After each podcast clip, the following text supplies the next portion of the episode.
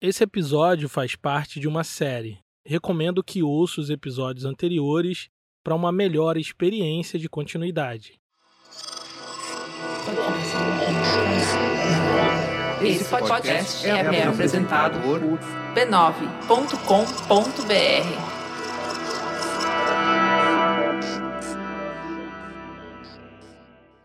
No último episódio, nós vimos como Carolina arquitetou um plano ousado para fazer deslanchar sua carreira literária.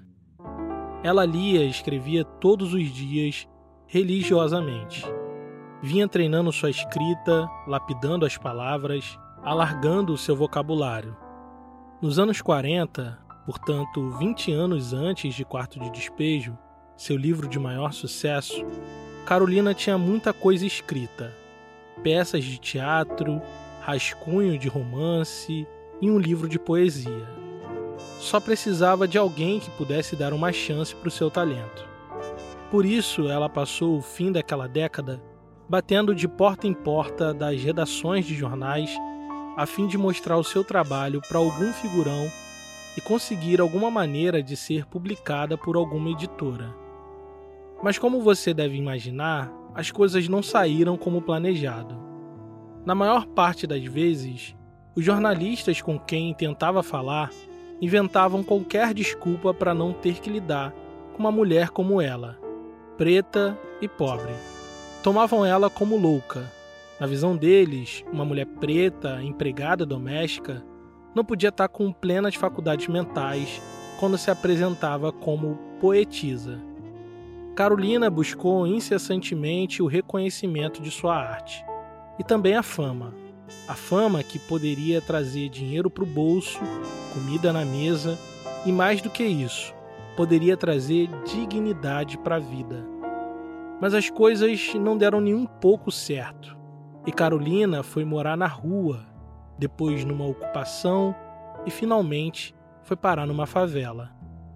As mulheres daquela época, que como ela quisessem se aventurar como escritoras, enfrentariam uma sociedade extremamente machista, que ainda acreditava que às mulheres estava reservado o cuidado do lar, das crianças e do marido. Caso essas mulheres fracassassem na aventura literária, voltariam ao confinamento do lar. Mas Carolina não era uma mulher não para aquele Brasil dos anos 40. Carolina era mulher, mas também era preta. As mulheres como ela, o Brasil reservou o que tinha de pior. E seu fracasso literário não confinou ela ao cuidado do lar, pelo contrário, seu fracasso jogou ela direto na rua, sem abrigo, sem cuidado, sem comida. Dali seu refúgio não foi uma família acolhedora com um sobrenome importante. O que restou para ela foi a favela. E na favela, ela viveria o pior e o melhor dos seus dias.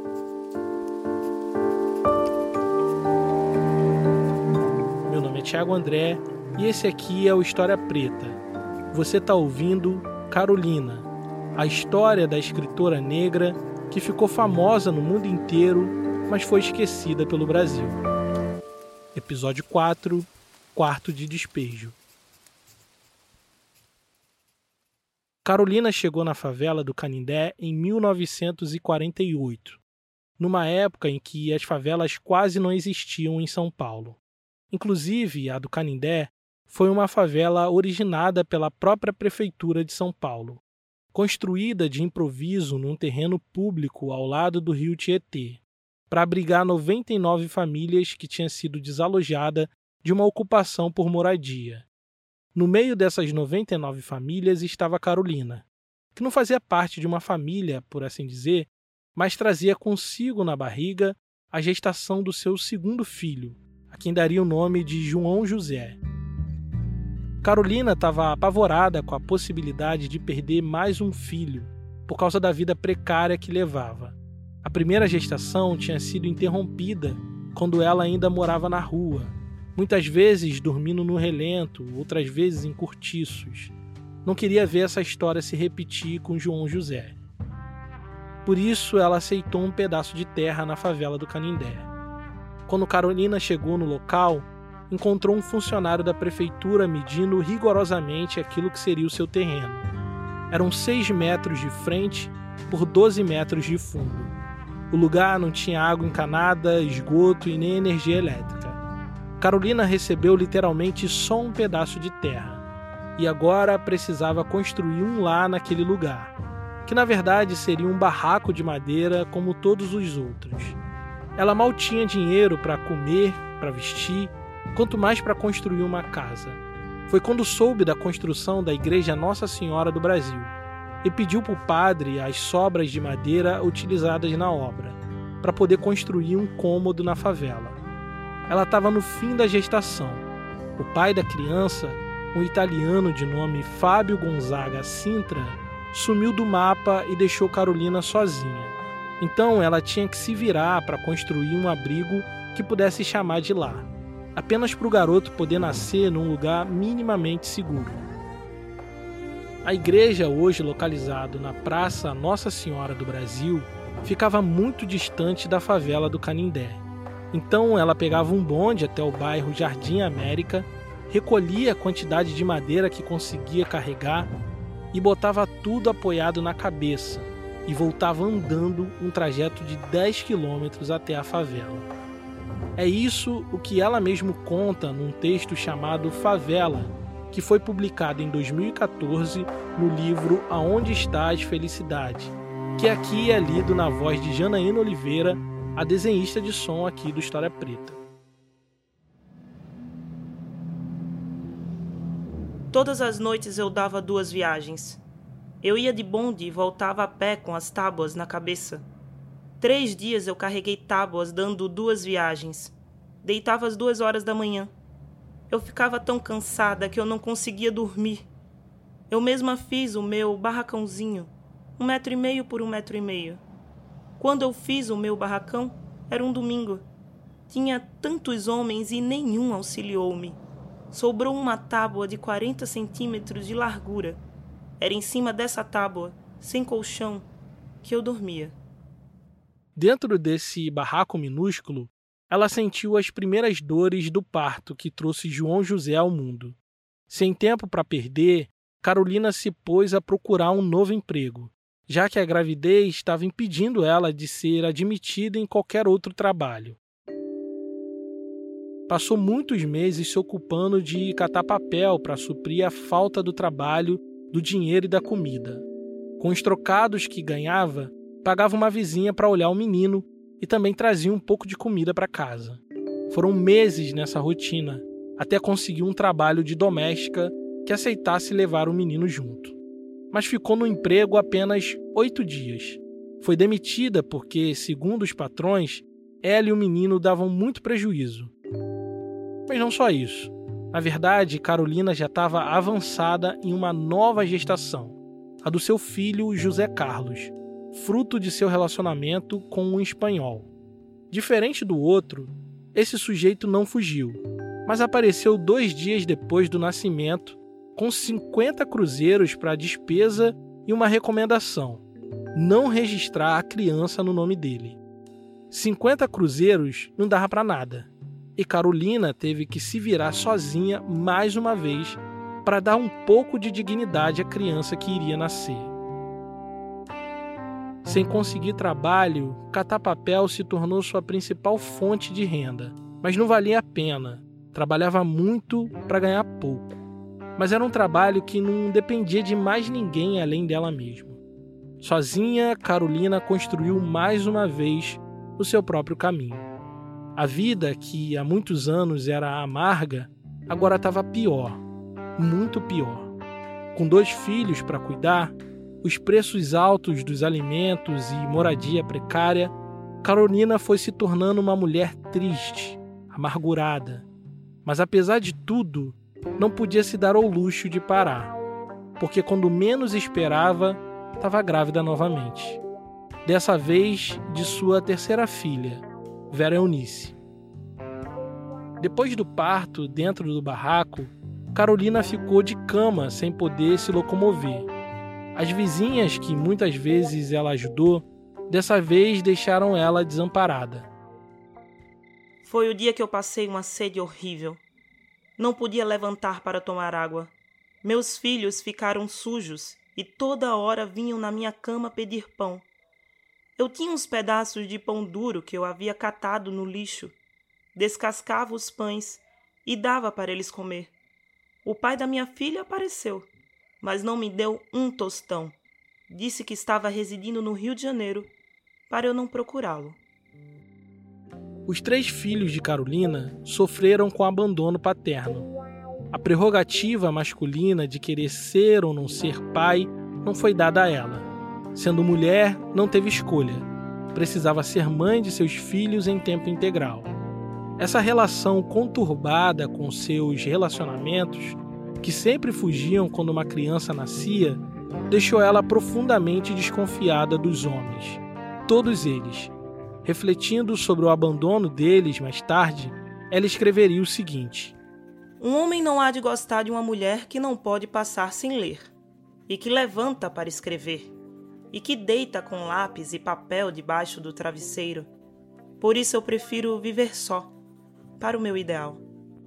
Durante todos esses anos de dificuldade, desde sua chegada na favela até o nascimento de Vera Eunice, Carolina não deixou de escrever um dia sequer. A escrita e a leitura era sua calmaria em meio à tempestade. Há muitos anos ela escrevia poemas, romances, peças de teatro. Mas nesse momento da vida, quando a coisa apertou e parecia que estava no fundo do poço, solitária, ela começou a escrever um diário, um registro dramático de sua vida dura. Ela não sabia ainda, mas esse diário tiraria ela da miséria e salvaria sua vida para sempre.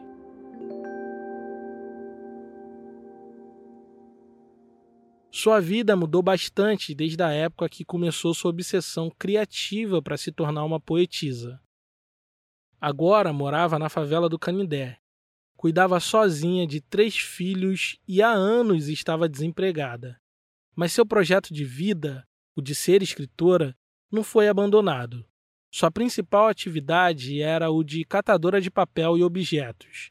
Achava muita coisa no lixo, inclusive jornais e revistas que lia todos os dias, e também os cadernos que fazia de manuscritos de suas poesias, romances e diário. Ela saía cedo para trabalhar, deixava as crianças trancadas no barraco e voltava perto do meio-dia para preparar o almoço. De tarde, ela trabalhava mais um pouco e à noite escrevia. Eu gosto sempre de lembrar que Carolina escrevia todos os dias independente de qualquer coisa. Porque no futuro, quando ela finalmente alcança o sucesso, muitos vão dizer que ela era um acidente literário, quando na verdade ela era uma mulher que tinha um impulso criativo avassalador e enxergava na literatura um plano real de mudança de vida. Quando percebeu que podia ser poetisa, comprou o livro As Primaveras, de Casimiro de Abreu, para ver como um poeta de verdade escrevia. Casimiro era um expoente do romantismo brasileiro. Escrevia sobre o lar, o amor, o ambiente familiar. Carolina faria o mesmo, mas numa perspectiva jamais vista até então a perspectiva de uma mulher negra brasileira nascida no pós-abolição. Veja o que ela escreveu sobre isso. Toquei o carrinho e fui buscar mais papéis. A velha sorrindo e eu pensei no Casemiro de Abreu que disse: Ri, criança, a vida é bela. Só se a vida era boa naquele tempo, porque agora a época está apropriada para dizer: Chora, criança, a vida é amarga. Esse jeito bonito de escrever sobre coisas feias era uma marca de Carolina. Não só no texto, mas também na fala do dia a dia. Ela era aquele tipo de pessoa que fala bem, aqui entre aspas, seu vocabulário era extenso e ela gostava de usar cada uma das palavras novas que aprendia. Isso deixou ela mal vista na favela. Muita gente achava que ela era metida, nariz em pé, que vivia num mundo da fantasia.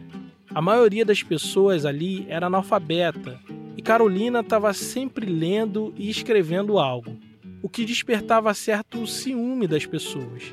Além de tudo, ela já tinha saído no jornal com o título de Poetisa Negra, com texto publicado e tudo. As pessoas viam ela naquela dificuldade para criar os filhos, morando num barraco minúsculo na favela, e quando ouvia ela falar aquelas palavras difíceis, achava que estava querendo ser o que não era, ou menosprezando a fala simples dos vizinhos. Quem relata isso é a própria Carolina em seu diário. Mas a verdade é que Carolina tinha uma mágoa muito grande daquelas pessoas.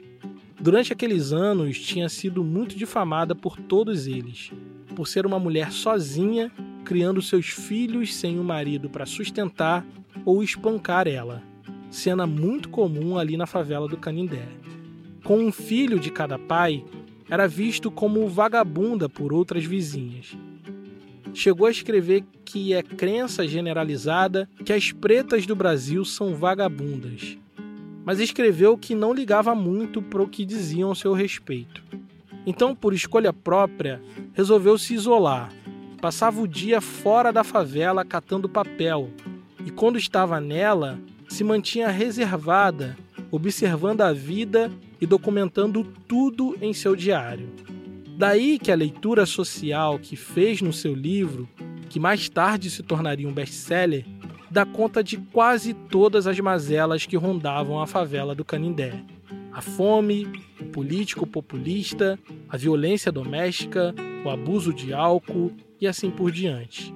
Nem tudo Carolina sofreu na pele, mas tudo isso Carolina viveu e viu. Com frequência era acordada com barulho de briga na vizinhança. Quase sempre era alguma mulher pedindo socorro enquanto apanhava do marido. Às vezes era algum marido de alguém brigando com o esposo de uma outra pessoa, ou uma mulher brigando por conta de um marido de alguém, enfim, tanto faz. Em todos os casos, Carolina mantinha um registro em seu diário, inclusive citando os nomes de cada um envolvido. Eu estava indisposta. Deitei cedo. Despertei com a algazarra que fazia na rua. Não dava para compreender o que diziam porque todos falavam ao mesmo tempo e eram muitas vozes reunidas, vozes de todos os tipos. Eu queria levantar para pedir-lhes que deixasse o povo dormir, mas percebi que ia perder tempo. Eles já estavam alcoolizados. A Leila deu seu show, e os seus gritos não deixou os vizinhos dormir. Às quatro horas comecei a escrever. Quando eu desperto, custo adormecer. Da sua janela, ela via a favela e participava dela. Todo mundo a conhecia como a negra metida que lê e escreve todo dia. Todo mundo sabia que ela escrevia um diário. Ela não escondia isso de ninguém. As relações amorosas, violências sexuais, traições, fofocas, nada escapava ao olhar atento de Carolina. Um dia, na fila para pegar água, ouviu alguém dizer que JP, seu vizinho, estava tentando ter relações sexuais com a própria filha. Naquele mesmo dia, antes de deixar a fila da torneira depois de encher sua lata, Carolina ouviu C pedir dinheiro ao pai para comprar um par de sapatos. O pai, por sua vez, disse que só daria o dinheiro se ela lhe desse o pontinho pontinho. O texto é cru. Carolina se diz enojada, e a censura do nome das pessoas e os pontinho-pontinhos no lugar das genitálias foi obra da edição para tentar proteger a própria autora. Por essas e outras, Carolina foi ficando cada vez mais isolada na favela. Ela e seus filhos. Ela tentava proteger suas crianças da maldade e da violência que vinha da porta para fora. Mas o esforço hercúleo sobre-humano para manter os filhos bem estava consumindo sua energia vital. Fiz o almoço. Depois, fui escrever. Estou nervosa. O mundo está tão insípido que eu tenho vontade de morrer. Fiquei sentada no sol para aquecer. Com as agruras da vida, somos uns infelizes perambulando aqui neste mundo, sentindo frio interior e exterior. Carolina estava cansada de viver na favela do Canindé. Odiava os vizinhos, odiava a violência, odiava ter que passar fome ter que se humilhar para pegar água, de ter que morar num barraco minúsculo e escuro. Ninguém deveria viver assim, talvez pensasse. Estava cansada de tudo aquilo. E no seu cansaço, produziu sua própria sociologia sobre a cidade e a favela. Escreveu de próprio punho: A favela é o quarto de despejo de uma cidade. Nós, os pobres, somos os trastes velhos.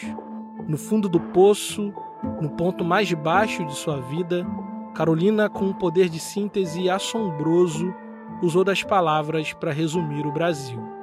Aquele lugar, a favela, era o quarto de despejo da cidade, do país, o lugar onde se esconde o que não quer ser visto, a miséria e o miserável, o pobre e a pobreza, a fome e o faminto. Cansada de tudo, Carolina faria o impossível para sair dali. E de um jeito inusitado, iria conseguir. Ao que vamos ouvir assim que a gente voltar.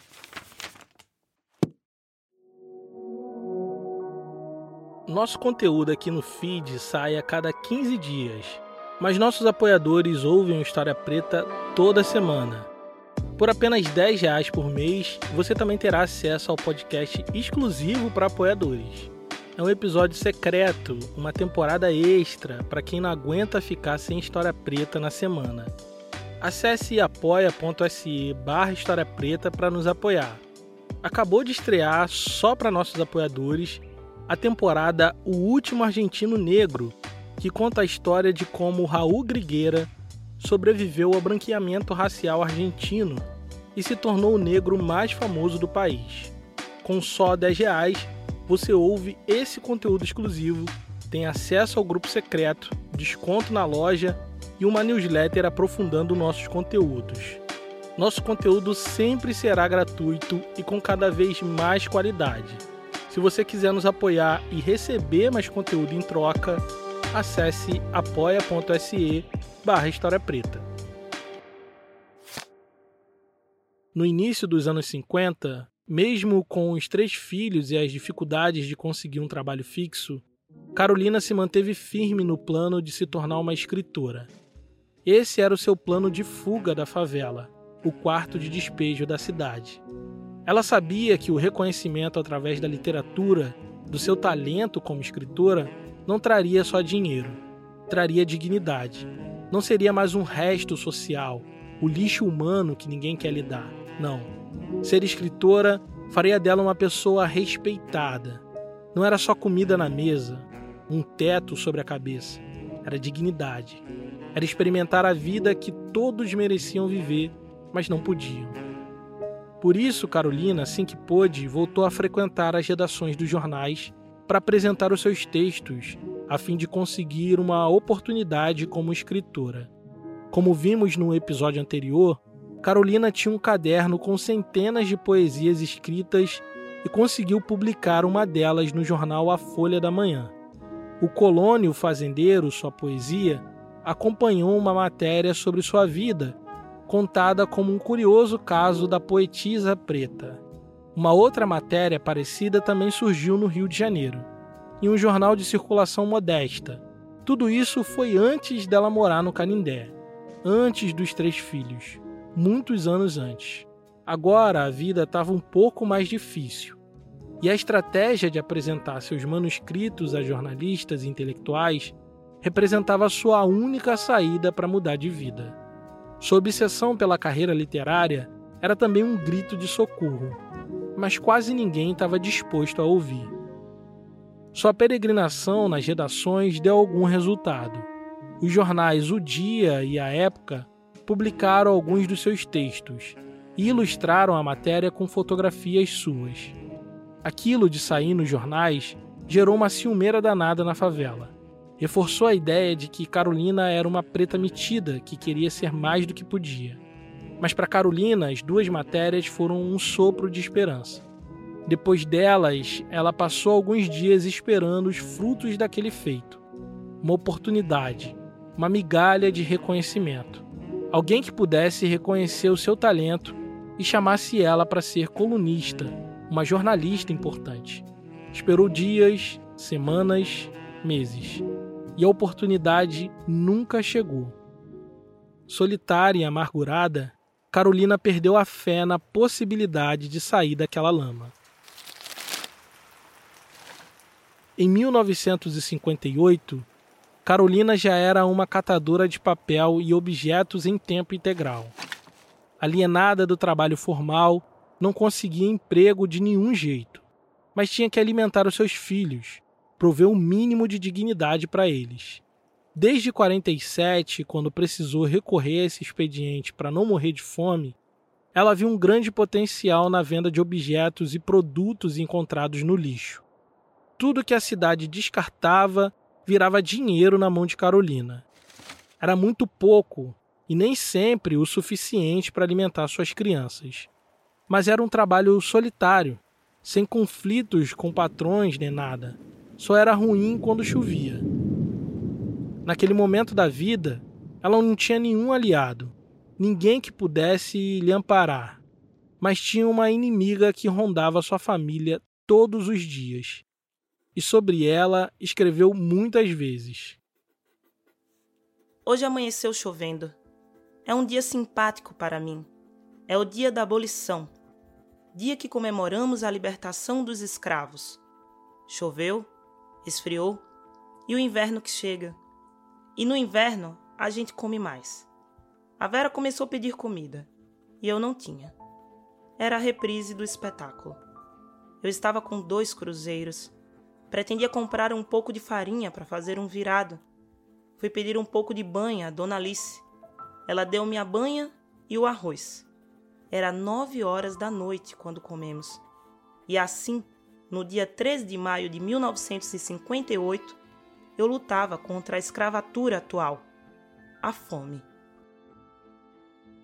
Carolina registrava todos os momentos de sua vida em prosa nos diários, que na verdade eram cadernos que na sua grande maioria ela encontrava no lixo. Ali, ela registrou seus desafetos, conflitos com os vizinhos, violência doméstica, sexual na favela, seu hábito de leitura e escrita, suas andanças pelas redações dos jornais, enfim. Mas só em 1958 que a fome passou a ser um tema quase onipresente no seu diário ela passa a falar sobre a fome quase na mesma proporção que falava sobre escrita e leitura. A dificuldade para se alimentar e alimentar os seus filhos adequadamente tomou conta do seu tempo e energia. É difícil pensar em ser escritora quando os filhos estão sempre com fome. É difícil sonhar, articular uma saída quando não se sabe se vai conseguir almoçar no dia seguinte. Carolina, então, era um corpo sem muitas esperanças de ver o seu estado de coisas mudar. Chegou a escrever que tinha chegado à conclusão de que veio ao mundo predestinada a passar fome. Em outra passagem, chega a desejar a própria morte. Foi nesse estado de coisas que Carolina viu um homem bem vestido, branco, perambulando pela favela, carregando consigo lápis e bloco de notas. Ela já tinha visto uma centena de homens iguaizinhos àquele, mesmo olhar, mesmo bloco de notas e cheio de pergunta para fazer. Sem dúvidas, aquele cara andando na favela era um jornalista. Ela tinha passado as últimas duas décadas batendo de porta em porta nas redações de jornais, correndo atrás dos jornalistas, tentando mostrar o seu trabalho e provar o seu talento, mas sem sucesso. E agora, no pior momento da sua vida, o universo parecia conspirar ao seu favor. Ao invés dela ir atrás do jornalista, foi o jornalista que veio à favela. Aquilo parecia um sinal, uma oportunidade única que Carolina Maria de Jesus não poderia desperdiçar. O jornalista em questão era Audálio Dantas, um repórter novato da Folha da Noite que foi escalado para checar uma denúncia dos moradores do Canindé, que diziam que o parque infantil instalado pela prefeitura estava sendo utilizado por adultos ao invés de crianças. Audálio tinha interesse pessoal por histórias daqueles que vêm de baixo. Tinha um faro jornalístico para questões sociais pouco abordada naquele fim dos anos 50. No futuro, se tornaria um profundo defensor dos direitos humanos referência na luta contra a ditadura militar, mas aqui, nesse momento, era só um jovem jornalista tentando buscar um lugar ao sol. Há três dias ele estava andando pela favela, colhendo informações, entrevistando pessoas e talvez esperando algo mais interessante acontecer do que adultos utilizando um parquinho infantil. Foi quando apareceu de repente, próximo ao tal parquinho, uma negra alta, altiva, com voz firme, brigando com os adultos que tinham tomado conta do lugar destinado às crianças. Falava alto, quase que gritando, como se quisesse ser vista por alguém. Audálio se aproximou e ouviu ela dizer em alto e bom som que iria botar o nome de todos eles no livro dela. Daí ele perguntou: Que livro é esse? E Carolina imediatamente respondeu: O livro que eu estou escrevendo as coisas da favela. O jornalista estava diante da história que tanto procurava, e a escritora finalmente conseguiu encontrar um jornalista genuinamente interessado no que ela tinha para falar. Ele a procura e ela a mostra. Os dois saíram dali imediatamente em direção ao barraco de Carolina. Ao chegar lá, Audálio não encontrou só um livro, encontrou mais de 30 cadernos contendo poesias, peças de teatro, romance e muitas outras coisas que Carolina tinha escrito ao longo de sua vida. Mas um caderno especial lhe chamou a atenção. O diário que Carolina vinha escrevendo há algum tempo.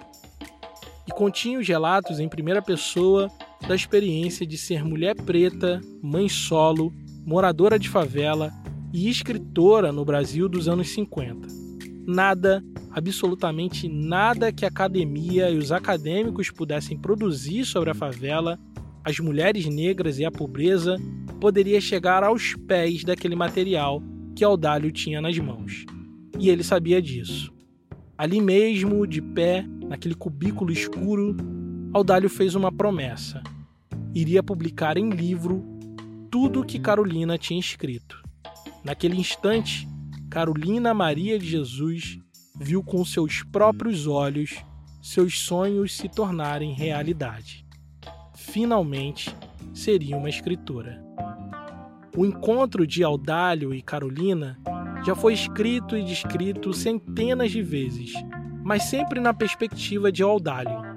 Por muitos anos disseram que foi Audálio Dantas que descobriu Carolina mas na verdade foi Carolina que descobriu Audálio e vice-versa. Levando em consideração que Carolina passou 20 anos de sua vida lendo e escrevendo todos os dias, religiosamente, e além disso passou a maior parte desse tempo atrás de jornalistas e intelectuais que pudessem fazer a ponte entre ela e alguma editora de livros, é pouco provável que esse encontro dela com Audálio tenha sido acidental.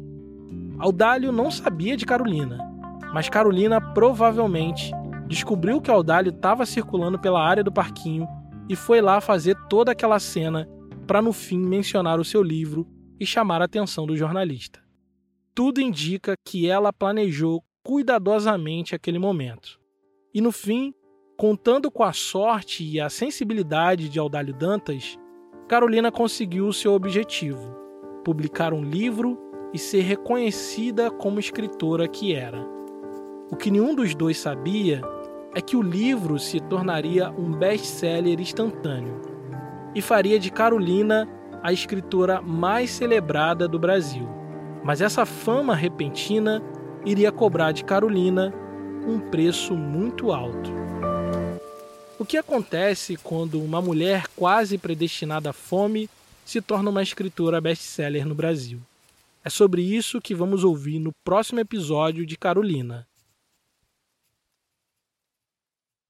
Esse episódio só foi possível graças à contribuição generosa de nossos apoiadores. Se você gosta do nosso trabalho, considere nos apoiar em apoia.se barra História Preta. Caso queira fazer um apoio pontual, nossa chave Pix é historiapreta.gmail.com. Esse episódio teve edição de Caio Santos, da Griot Podcast, sonorização da Janaína Oliveira, do Negras Linhas, que além disso também prestou a voz para ler os textos de Carolina. A trilha original é do Jonatas Cristino. A identidade visual é do Raimundo Brito e Estúdio Duna. Gerência da Comunidade, Carolina Ferreira. Eu sou Tiago André e pesquisei, roteirizei e apresentei esse podcast. A bibliografia que dá base para o episódio está aqui na descrição. Obrigado por ouvir e até a próxima.